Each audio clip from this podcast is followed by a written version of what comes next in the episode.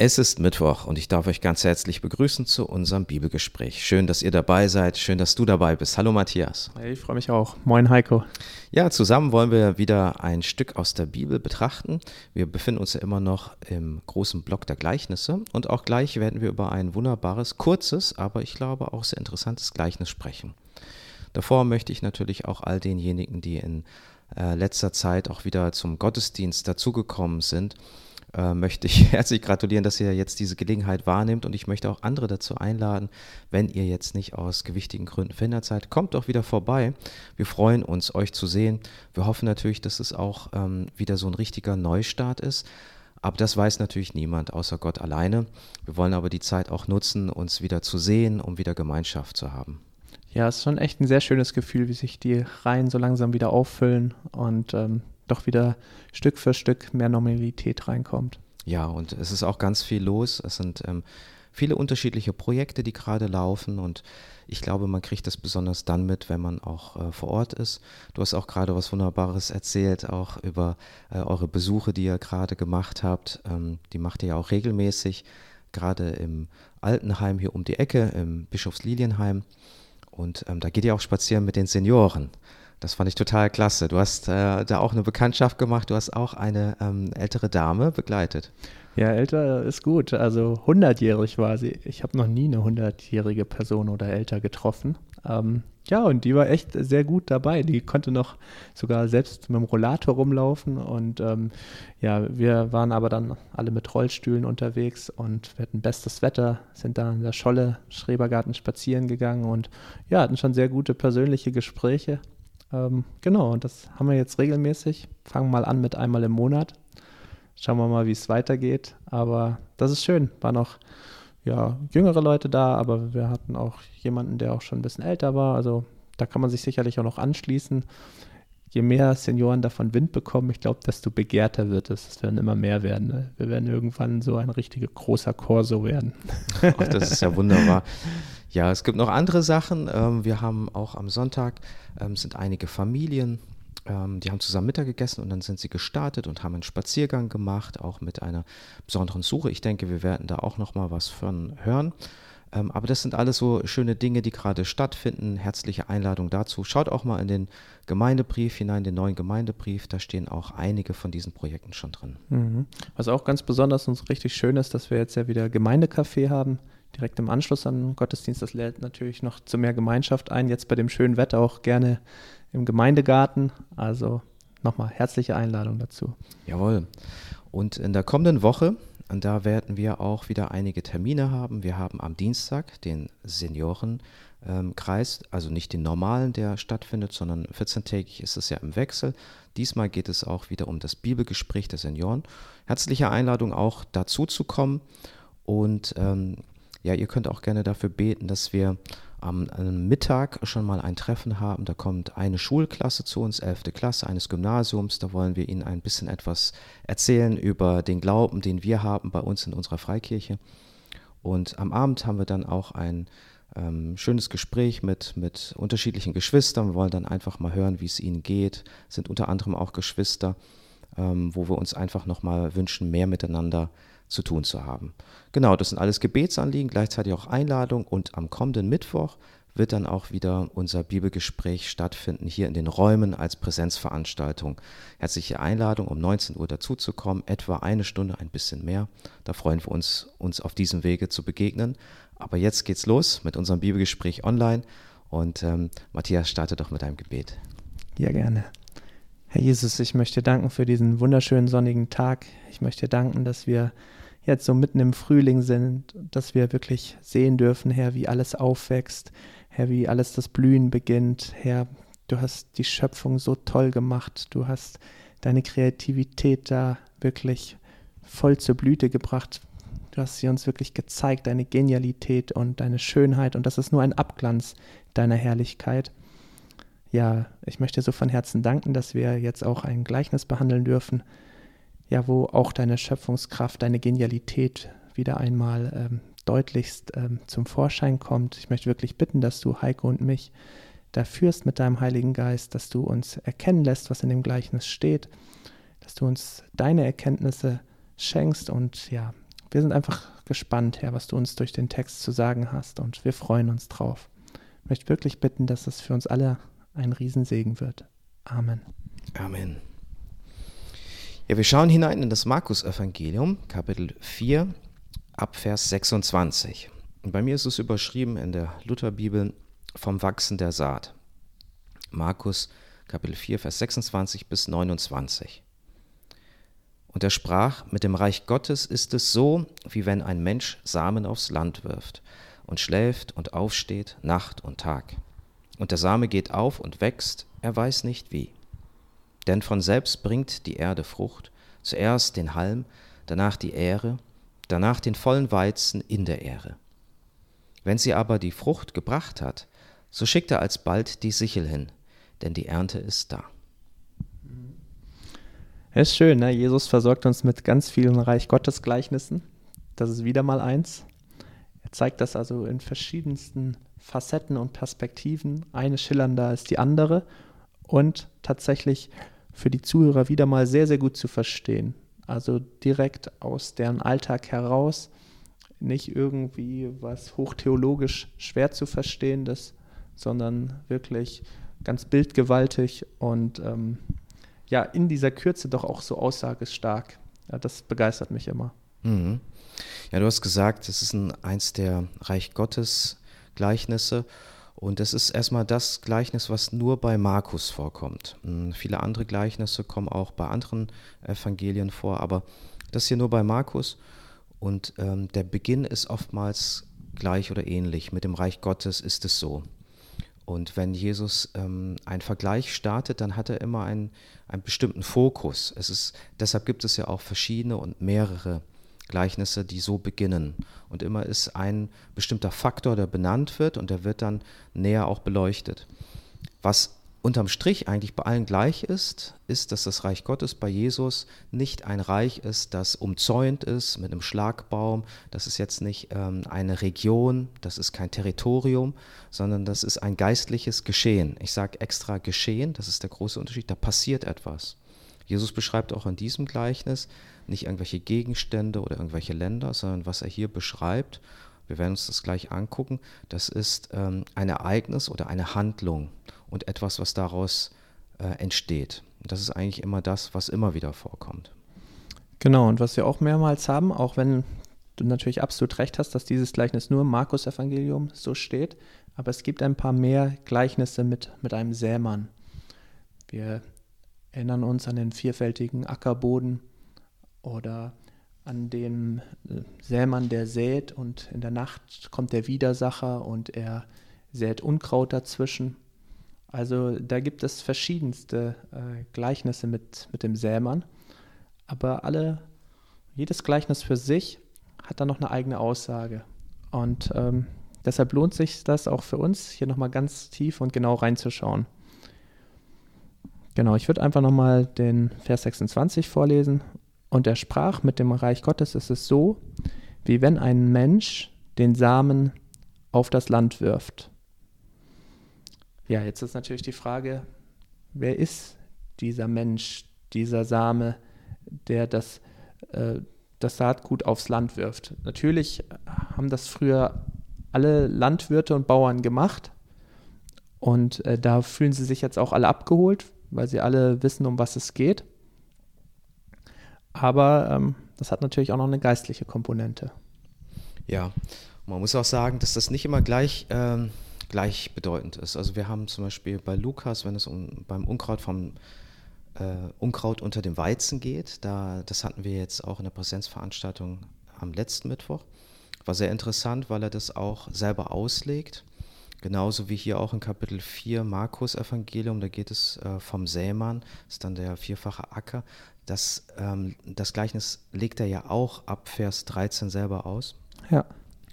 Und da sind ein paar Punkte doch äh, ein bisschen unterschiedlich betont. Ähm, wer ist der Sämann? Das kann einmal, oder wer ist dieser Mensch, der den Samen auswirft? Das, ähm, es liegt erstmal nahe, dass es Gott ist. Ja? Und das kommt auch darauf an, was man mit dem Samen ähm, nimmt. Bei Markus war es kurz vorher, in äh, Kapitel 4 ja auch so, dass Jesus erklärt hat, das ist das Wort Gottes. Das Interessante ist, bei, bei dem anderen Gleichnis, beim Unkraut, da sagt ja ähm, Jesus in der Auslegung, ähm, dass der gute Samen, dass das die Menschen sind, die an Jesus glauben, die ihm mhm. nachfolgen. Und deshalb ist es gut, dass man hier genau hinschaut. Möglicherweise sind aber auch verschiedene Deutungsmuster äh, durchaus zutreffend und können auch nebeneinander mal dargestellt werden. Also wir lassen es vielleicht mal so offen, es könnte dieser Mensch, der den Samen auswirft, es könnte Gott selber sein. In der Person von Jesus. Mhm. Ja.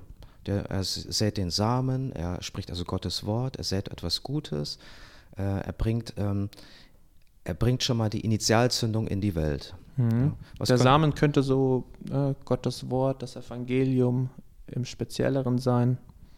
Genau. Ja.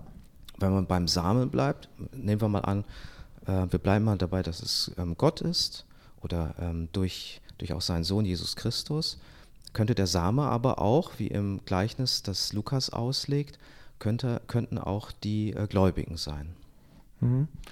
Oder wenn man sagt, dass ähm, der Samen jetzt zum Beispiel das Evangelium, das Wort Gottes ist, dann könnte der Sämann Jesus und seine Jünger und seine Nachfolger auch sein. Ne? Das, also da könnte man auch den Samen praktisch, äh, nicht den Samen, sondern den Sämann noch in seiner Bedeutung erweitern. Mhm. Also jetzt haben wir schon drei unterschiedliche Muster nebeneinander ja. stehen. Ähm, das heißt, also der Mensch, der den Samen auswirft, von dem hier die Rede ist, äh, nennen wir ihn mal Sämann, das ja. ist einfacher. ähm, der dreieine Gott, der, ähm, der den Samen auswirft. Der Same, das könnten äh, einmal äh, könnte das Wort Gottes sein, es könnten aber auch die Gläubigen sein oder die Gläubigen sind schon involviert, die Nachfolger, nämlich inkludiert beim Sämann. Der Sämann quasi als der, der vorangeht und eine Handlung ausübt, zu der wir dann auch berufen sind. Exakt. Genau, also das sind ähm, auf jeden Fall Auslegungsmöglichkeiten. Wir können das auch noch so vielleicht noch ein bisschen vertiefen und sp vielleicht später auch beim letzten Vers nochmal schauen, wohin unsere Tendenz geht, wenn wir denn eine haben. Mhm. Also ja, das eine kann sein, dass, wenn man das ins Geistliche überträgt, dass es darum geht, ähm, dass das Reich Gottes zum Beispiel aus was aus ganz Kleinem hervorbricht, ne? dass, dass ein Sämann mit Saatgut und ähm, dieses Saatgut wird ausgestreut und später gibt es eine ganz große Ernte. Und das, ja, anders vielleicht, als es viele Pharisäer erwartet hätten, das Reich Gottes sehr nüchtern, sehr bescheiden seinen Staat nimmt. Das Reich Gottes war nicht so mit Glanz und Gloria, so, so kam Jesus einfach nicht auf die Welt, ja, sondern er kam in der Grippe zur Welt, ja, bei armen Menschen und nicht in einen Königspalast hinein. Und naja, und es kam ganz anders und äh, die Jünger sind jetzt auch nicht die größten Philosophen der damaligen Zeit. Und also all das, was man so hoch und weise und irgendwie vielleicht sich selbst hätte ausgedacht, äh, das kam nicht so. Es kam ganz anders, es kam nüchtern und äh, recht bescheiden. Und das ist so der Anfang. Und jetzt bricht das Reich Gottes aus. Es gibt eine Zwischenzeit, über die wir nochmal reden werden, die Zeit des Gedeihens. Und dann irgendwie wird das Reich Gottes groß werden, wird herrlich werden. So, das ist eine Auslegungsmöglichkeit. Welche, welche zweite ähm, würdest du da noch sehen? Es gibt ja drei ja, Möglichkeiten. Genau, es gibt mehrere Möglichkeiten. Ich, ich glaube, das lässt sich prüfen auch anhand der folgenden Verse. Ähm, da kann man gut sehen, was passt dann gut hinein. Du hast ja auch schon gesagt, ähm, dass es eben nicht ein Reich ist, wie, wie es sich ausgemalt worden ist zu der Zeit. Mhm. Das ist, für uns ist das, ähm, glaube ich, ein wichtiger Punkt, den man sich nochmal vor Augen führen muss. Das Reich Gottes, das war auch das war schon ein Begriff, der äh, im Sprachgebrauch damals vorkam. Die Leute haben in der Naherwartung äh, gelebt, aber nicht in der Naherwartung des Gerichts, sondern in der Naherwartung, dass ein Messias kommt und ein äh, weltliches neues Reich ähm, errichtet. Und das hatte auch diesen Titel Reich Gottes. Da mhm. sollte quasi der ja. Messias als Mann Gottes, war allerdings nicht der, als Sohn Gottes vorgestellt, sondern als ein Mann Gottes aus dem Hause Davids, ein neuer König. Man hatte ihn sich so vorgestellt wie, wie der große David. Und er wird wieder ein neues Reich äh, aufrichten, wo auch ähm, das Volk Israels wieder frei leben kann, ohne ähm, unterdrückt zu werden. Und jetzt durchkreuzt aber Jesus mit dem gleichen Begriff Reich Gottes diese Vorstellung und er fängt damit an, dass es sehr unscheinbar beginnt. Dass da einfach äh, ein Seemann ist, ähm, der, der etwas aussät und dann, was tut er? Das ist ganz interessant und ich glaube, dass es nicht äh, umsonst da steht und schläft und aufsteht, Nacht und Tag. Ähm, normalerweise weiß man auch, wenn man in der Landwirtschaft zu tun hat und anderen Gleichnissen unterschlägt Jesus das überhaupt nicht. Da sagt er auch, da wird, ähm, da wird wirklich Arbeit hineingelegt, da wird der, der Boden vorbereitet, da wird auch gepflegt, die Pflanzen werden gepflegt und so weiter mit viel Mühe, mit viel Liebe. Das nimmt Jesus hier raus aus diesem Gleichnis und äh, stattdessen setzt er die Begriffe schläft und aufsteht Tag und Nacht hinein. Und ich glaube, damit will er ähm, sagen, dass wir uns konzentrieren sollen auf das, was damals ein Wunder war und ich finde für mich heute immer noch ein Wunder ist, dass daraus etwas Neues entsteht. Also dass aus dem, was gepflanzt worden ist, aus diesem kleinen Unscheinbaren, etwas von selbst aufgeht, weil Gott es so lenkt, weil Gott es so will. Also ohne Zutun. Ähm, der, der Mensch, der es ausgesät hat, der hat sein, seine Arbeit erstmal erledigt. Und so unscheinbar das aussehen mag, aber es passiert etwas, äh, weil schon alles hineingelegt worden ist. Richtig, ja. Also der Mensch hat einen kleinen Anteil daran oder der Sämann, aber das Gedeihen schenkt Gott. Also das Keimen und das Aufwachsen und das eigentliche Wunder schenkt Gott. Und deshalb wird das ja hier auch äh, so stark betont, ja, dass ähm, der Mensch ähm, ja, schläft und aufsteht, Nacht und Tag. Und eigentlich an dem Wachstum, da hat er nichts zu schaffen, da, ähm, da hat er eigentlich nicht seine Aktien drin, das, das schenkt Gott. Und das zeigt auch, wie viel Kraft in diesem Samen, in diesem äh, Wort Gottes steckt. Ähm, oder in dem Evangelium. Ne? Und da, da wäre auch schon die zweite Auslegungsmöglichkeit, wo man sagt, ja, wenn zum Beispiel jemand das Evangelium aufnimmt, dann keimt es im Herzen auf, dann äh, wird es groß im Herzen. Und da kann ein Mensch nicht selber was noch hinzutun von außen und versuchen jetzt irgendwie äh, den Glauben zu pushen und weiß ich nicht, sondern das Evangelium an sich hat so viel Kraft. Das hat Gott schon in das Evangelium reingelegt und das Gedeihen schenkt er. Mhm. Und ähm, ja, oder wenn man das so mal mehr global sieht, das wäre so die dritte Auslegungsmöglichkeit, dass du siehst, ja, dieses Evangelium, das erreicht nicht nur Jerusalem, Judäa, Israel, sondern es breitet sich aus über den ganzen Erdball. Und ne, was so klein und unscheinbar begonnen hat, erfasst so viele Millionen und Milliarden Menschen. Und es ist nicht der Mensch, der das so pushen kann. es gab so viele Menschen, die so viel versucht haben, aber es ist die Kraft des Evangeliums, die Kraft des Reiches Gottes, das ja praktisch dieses Wirken und diese Multiplikation bewirkt. Mhm. Also man kann sagen, ähm, es sind drei Deutungsmöglichkeiten und alle sind mutmachend.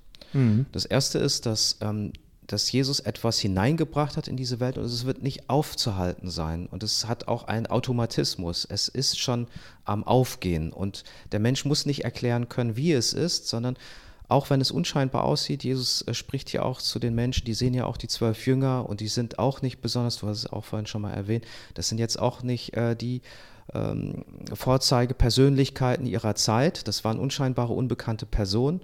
Ähm, aber Jesus sagt, dass, da, darauf kommt es gar nicht an. Wir müssen als Menschen nicht wissen, wie es ist, aber das Reich Gottes bricht jetzt an. Und ähm, deshalb, weil ich den Samen ausgesät habe. Das andere ist genauso entlastend, wenn wir gucken, ähm, auch auf die Aufgabe, die die Jünger, die wir auch als Nachfolger annehmen, nämlich, dass wir das Gute weitergeben und dass wir wollen, dass das Reich Gottes wächst. Es liegt nicht an uns, sondern wir müssen einfach nur treu den Samen ausstreuen aufs Land.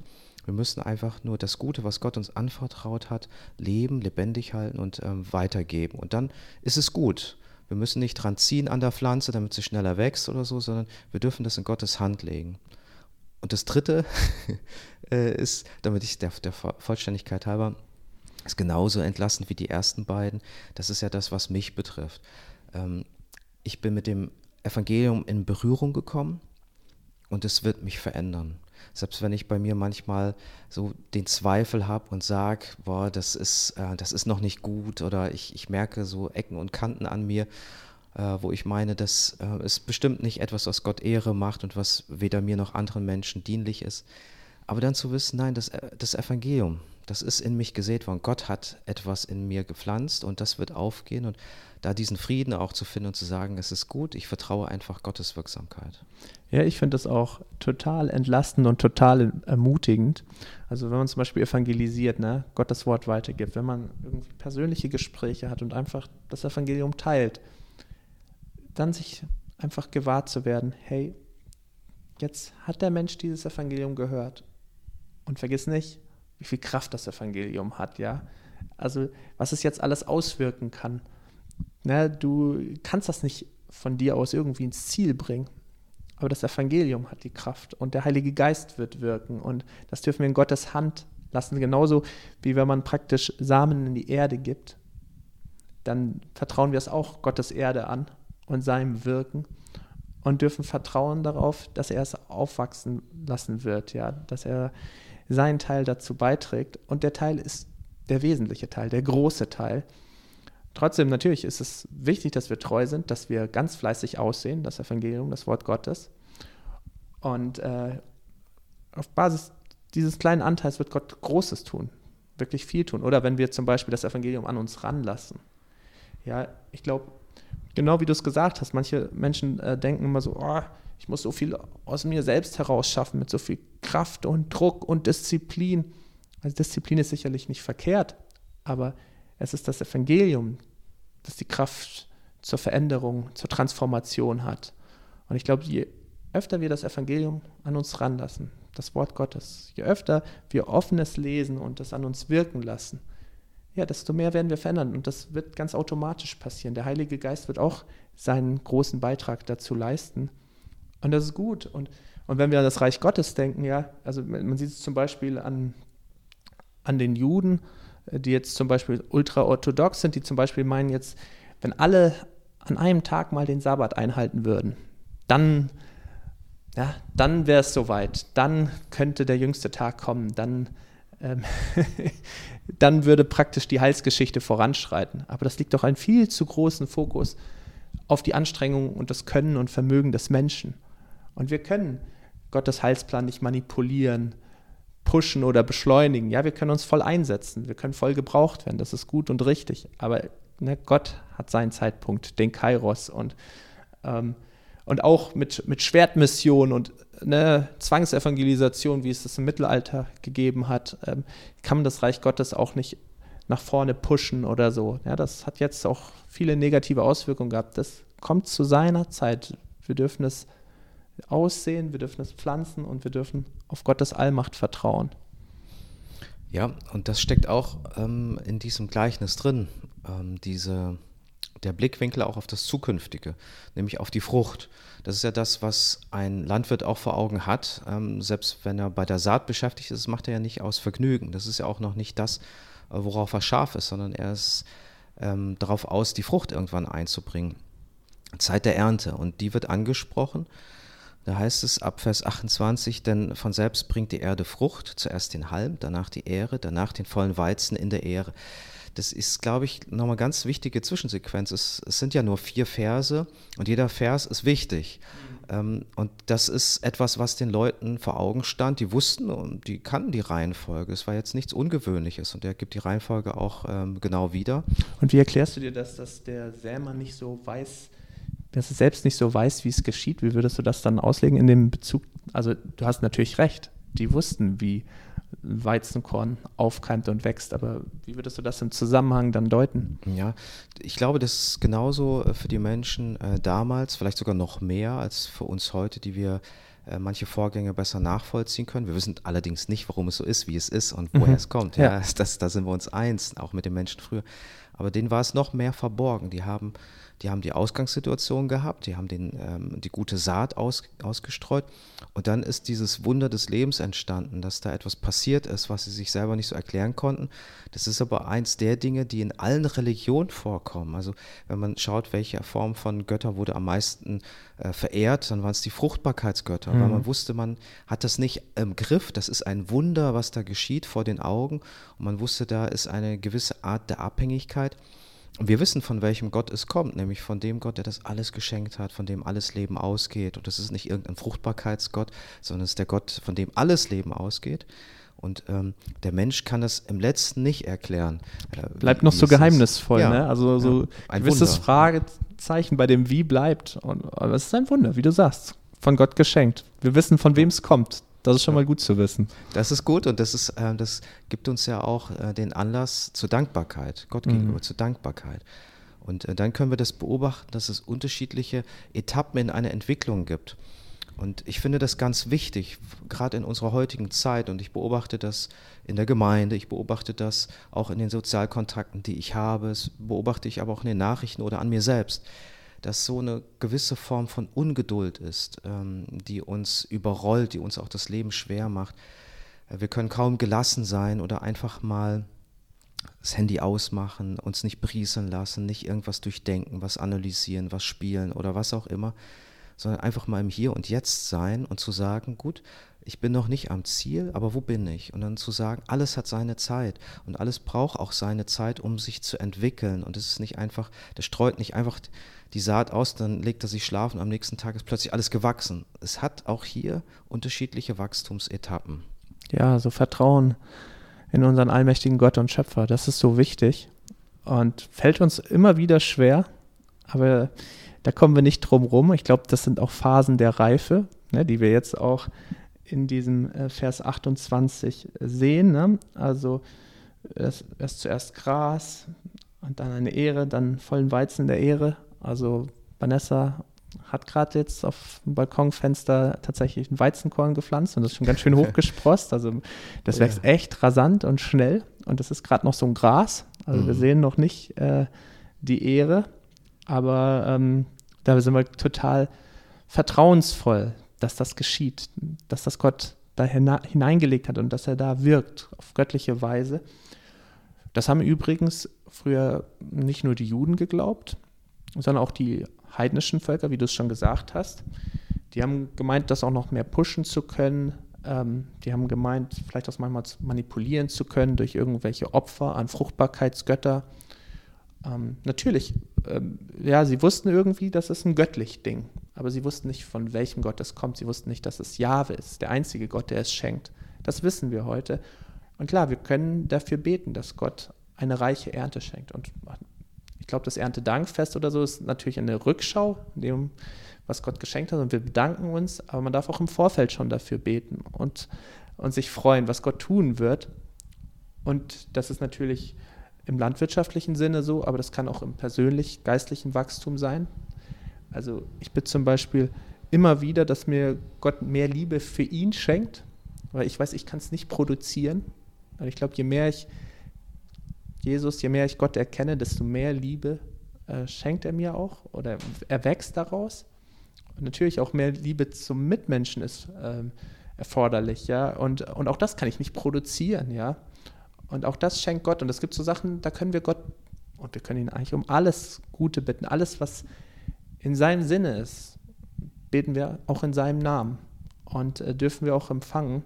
Und da sehen wir auch, wie abhängig wir von Gott sind. Genauso wie der Landwirt total abhängig ist von Gott, dass er eine reiche Ernte schenkt, so sind wir auch abhängig von unserem geistlichen Leben, dass Gott wirkt, dass Gott es aufwachsen lässt oder dass er das Reich Gottes vorantreibt. Und das kann nur er wirklich machen, das können wir nicht so pushen. Und, da dieses Vertrauen und da ähm, dieses demütige Wissen, es ist Gott, der es schenkt und nicht wir ich glaube, äh, das befreit, das äh, ermutigt und äh, entlastet auch. Und, und ich glaube, das will uns auch dieses Gleichnis nahebringen. Ja, mhm.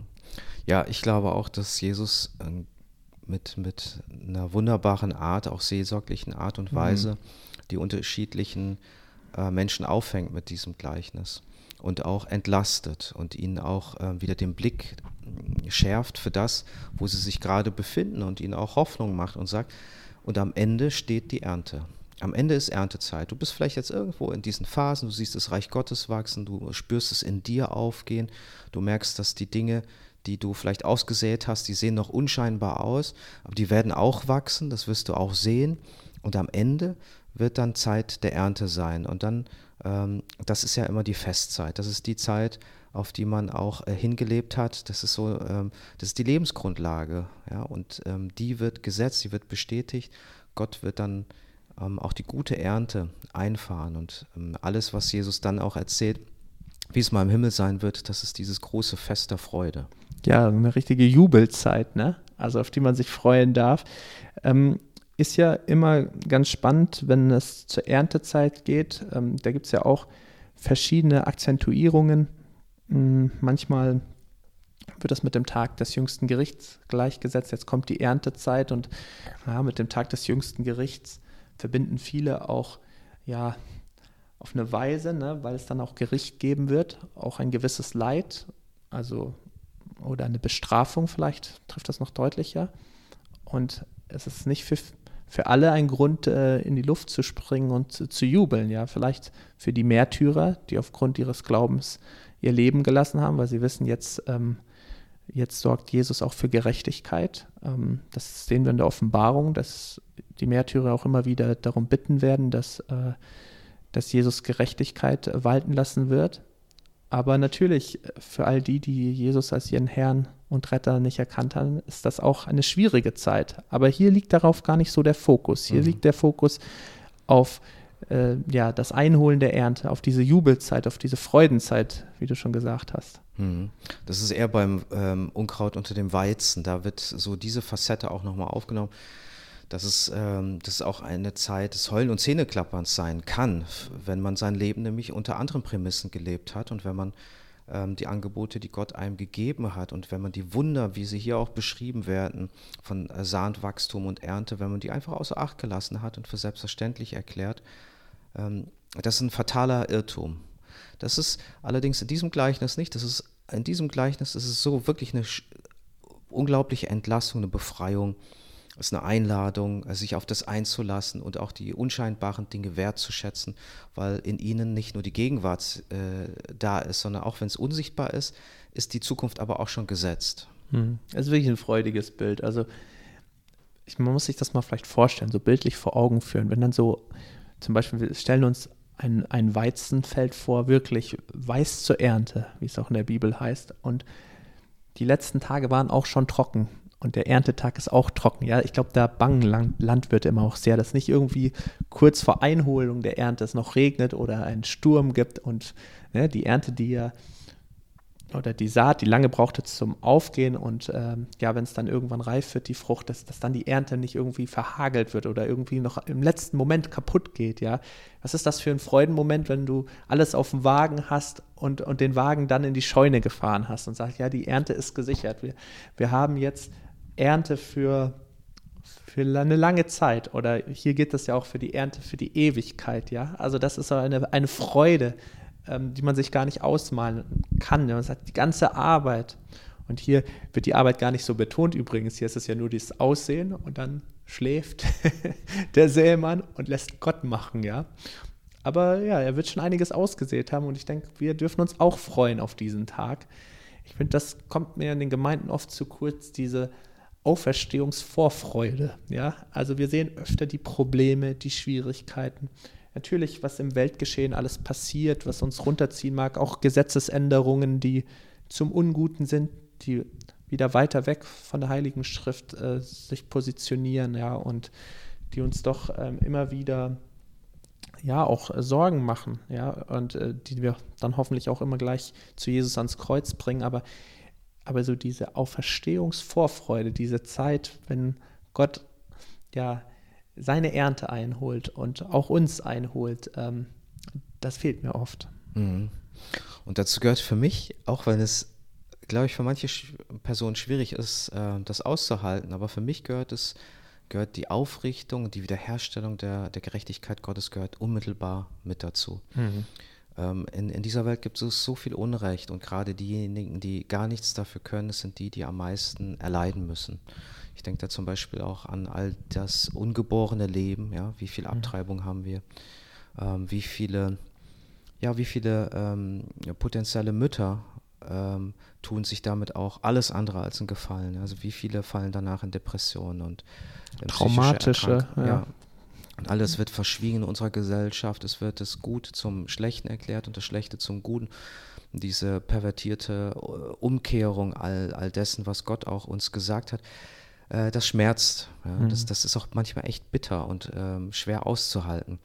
Und dann zu wissen, äh, das ist aber nicht das Letzte, sondern Gott wird seine Gerechtigkeit wieder aufrichten. Und diejenigen, die die Letzten waren, werden die Ersten sein. Mhm. Ja? Aber auch andersrum, diejenigen, die die Ersten waren, die werden die Letzten sein.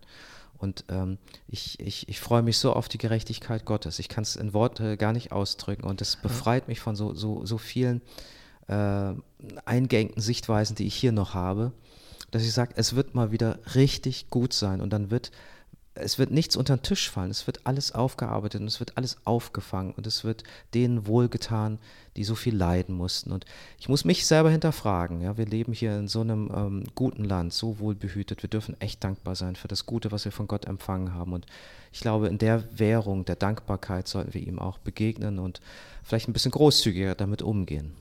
Absolut. Ich glaube, das waren sehr, sehr gute Schlussworte. Heiko, ich möchte dich nochmal bitten, mit uns zu beten. Ja. Himmlischer Vater, wir danken dir für dein wunderbares Wort und wir danken dir, dass es nicht einfach alt ist oder in die Jahre gekommen, sondern dass es uns immer noch herausfordert, dass es uns immer noch in unser Leben hineinspricht. Ja, und wir sind, ja, wir sind manchmal dem gar nicht gewachsen. Wir sehen immer nur kleine Dinge, aber auch für diese kleinen Dinge danke ich dir. Auch wenn sie unscheinbar sind, so wirken sie doch auf unser Leben, auf unser Denken, auf unser Fühlen, auf unser Wollen ein. Ja, und wir wollen dir ähnlicher werden, wir wollen noch mehr erkennen. Wir wissen, ja, alle Schätze der Weisheit und Erkenntnis sind in Christus Jesus verborgen. Bitte schließe du uns das auf, geh du uns mit deinem wunderbaren Wort nach, ähm, baue du uns auf, auch wenn in dieser Welt manchmal Grund ist, traurig zu sein oder ähm, so ein Stückchen Verzweiflung auch ähm, zu erdulden, so wissen wir doch, das gute Ende, das hast du schon vorbereitet und wir freuen uns darauf und deshalb wollen wir dir jetzt und hier schon Danke sagen. Amen. Amen.